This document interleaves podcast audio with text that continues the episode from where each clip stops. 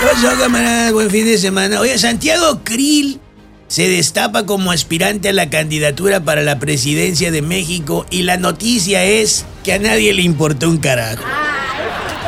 Alito Moreno, hablando de la oposición, Alito Moreno propu- propuso esta semana, hasta vergüenza me da decir, propuso esta semana darle acceso a armas a los ciudadanos para que se defiendan de la inseguridad.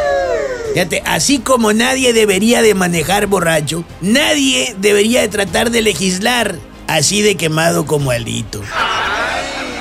Antenoche eh, escuchaba un espacio en, en Twitter donde Roy Campos de Consulta Mitoski decía que, según sus estudios, no veía a Marcelo Ebrard fuerte si este llegaba a ir por movimiento ciudadano. Y dije yo, Marcelo y fuerte, no, no tienen nada que hacer en la misma oración.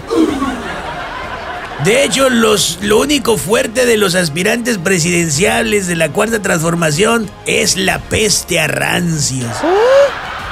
Y ya que andamos ahí cerquita en la Cuarta Transformación, Andrés Manuel López Obrador, mejor conocido como el presidente paranoias, ya se volcó al 100% contra los sacerdotes y la iglesia por las críticas que hicieron por la matanza de dos jesuitas allá en Chihuahua. El humanista y buen cristiano ya se puso en modo fanático y en lugar de aguantar vara a la crítica, le exige al sacerdocio que le pongan la otra mejilla hasta que él se canse de cachetearlos en sus mañaneras. Ahí está el presidente más humanista. Fíjate, tan metido en su pedo estado en paranoias que en serio él cree que puede hacer que la gente se le eche encima a la iglesia por seguirle el rollo a él.